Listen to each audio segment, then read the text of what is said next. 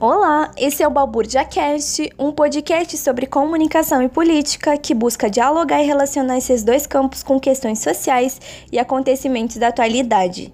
Esse é o primeiro episódio de uma série que irá estudar produções audiovisuais com viés político e que são de suma importância para compreender a atual conjuntura da sociedade brasileira. Olá, eu sou a Maia, graduanda de produção editorial na Universidade Federal de Santa Maria.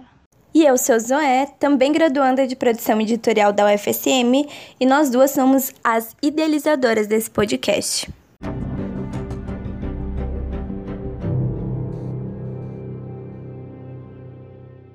E hoje, para dar início ao nosso quadro Comunica, nós iremos analisar a produção Democracia em Vertigem, que é um documentário produzido pela cineasta brasileira Petra Costa.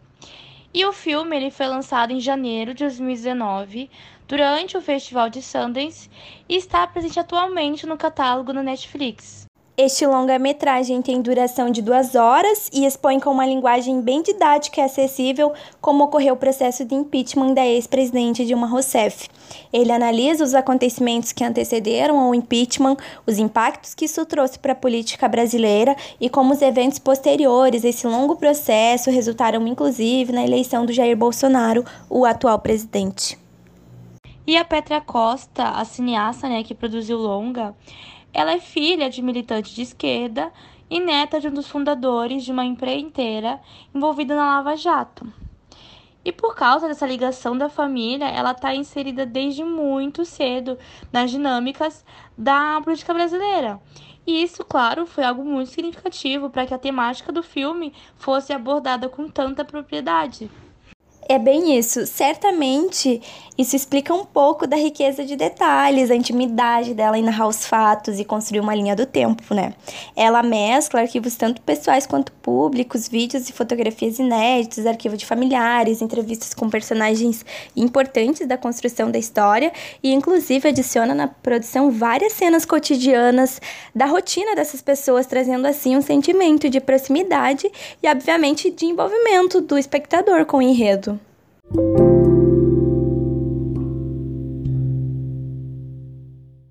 Bom, agora falando sobre o roteiro do filme, a Petra usa o processo de impeachment uh, para contextualizar todos os envolvidos nessa trama. E é desse acontecimento que ela dá início ao documentário. E durante o longa, ela contextualiza como foi atribuída a Lula a imagem de herói político, aprofunda em como se deram vários escândalos de corrupção e como estes resultaram em várias manifestações históricas, tanto de direita quanto de esquerda, chegando então no impeachment e posteriormente a posse de Temer, né? Construindo assim uma linha do tempo até o contexto político atual. Ela narra todos esses acontecimentos em primeira pessoa, consequentemente não esconde suas características bem pessoais na hora de expor os fatos e simpatizar com apenas um lado da história, obviamente o da esquerda, e isso gerou uma controvérsia imensa entre os espectadores, porque muitos deles acreditam que o documentário possui um viés ideológico e que, entre aspas, passa pano para certas atitudes do PT, justamente pela proximidade que a cineasta tem com a militância de esquerda a Petra conseguiu, querendo ou não, desagradar e muito com essa narrativa qualquer pessoa que se identifique mais com a direita. Inclusive, o ex-presidente Temer, né, um dos personagens principais da narrativa.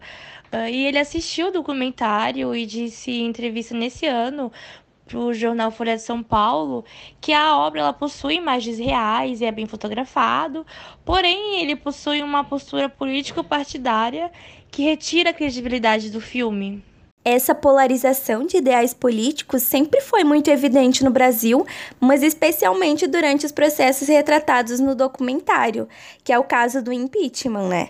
A Petra mostra isso em uma cena no final do longa-metragem, quando coloca imagens de como foi a divisão de lugar para apoiadores de direita e esquerda dentro da manifestação de apoiadores favoráveis ou não favoráveis ao impeachment. Essa divisão foi numa tentativa de diminuir o atrito e a violência entre os opositores.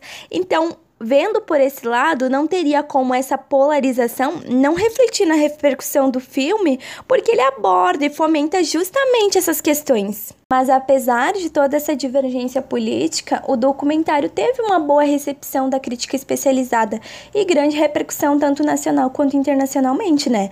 Não é à toa que foi um dos documentários mais assistidos da Netflix em 2019, alcançou um número significativo de indicações a grandes premiações da indústria cinematográfica, como é o caso do Oscar e o Gotham Independent Film Award, chegou inclusive a ganhar o prêmio de melhor documentário tanto do Platinum Award quanto do Peabody Award. Então, e essa indicação pro Oscar gerou uma grande revolta aqui no Brasil, né? Principalmente por parte do governo Bolsonaro, que não hesitou em usar da administração pública, que é paga com os nossos impostos, para difamar a Petra, que foi o caso da declaração que a SECOM que a Secretaria Especial de Comunicação Social da Presidência da República publicou nas redes sociais, afirmando que a cineasta assumiu um papel de militante anti-Brasil e que está difamando a imagem do país no exterior. E o que é um absurdo. O que dizer, não é mesmo? pérolas da política brasileira aí pra gente. Mas enfim, continuando a falar da crítica, outro fator que impulsionou e muito a repercussão do filme, e a repórter Manu Gaspar relata isso no podcast Foro de Teresina, é que foram identificadas na produção do longa algumas omissões e erros factuais. É o caso, por exemplo, da adulteração de uma imagem. Essa imagem tratava de dois militantes do PCdoB que foram executados pela ditadura militar em 1976, um deles, Pedro Pomar, que é colocado pela cineasta durante o documentário como o mentor dos seus pais. E na hora de colocar essa imagem na produção do filme, ela retirou duas armas que foram implantadas por agentes do regime para justificar o assassinato de ambos. Porém, ela não deixou em nenhum momento explícita essa adulteração e o espectador nem fica sabendo. Sim, e isso acaba colocando em risco a credibilidade da produção, já que esses aspectos são totalmente contraditórios com a veracidade uh, dos fatos que a cineasta prometeu apresentar. Mas, no geral, a produção ela é digna de apreço e não é à toa que atingiu grande repercussão, uh, tornando-se uma obra documental histórica, né? com um apontamento significativo sobre a política brasileira e que aborda assuntos extremamente relevantes e que são tradicionalmente negligenciados pela mídia.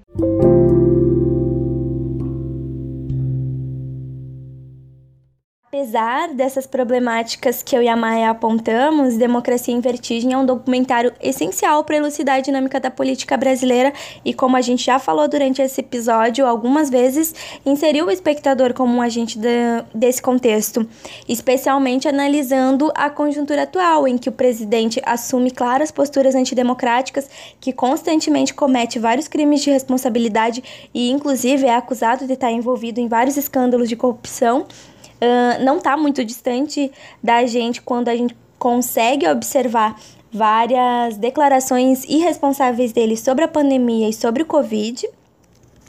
E no final do documentário, a Petra ela nos leva a refletir justamente que nós temos uma falsa sensação de participação dentro do cenário político e que nós não vivemos uma democracia de fato. Uh, a gente passa a ser fantoches uh, dos políticos e grandes empresários e que são responsáveis por manipular as informações e de que forma elas chegam até nós.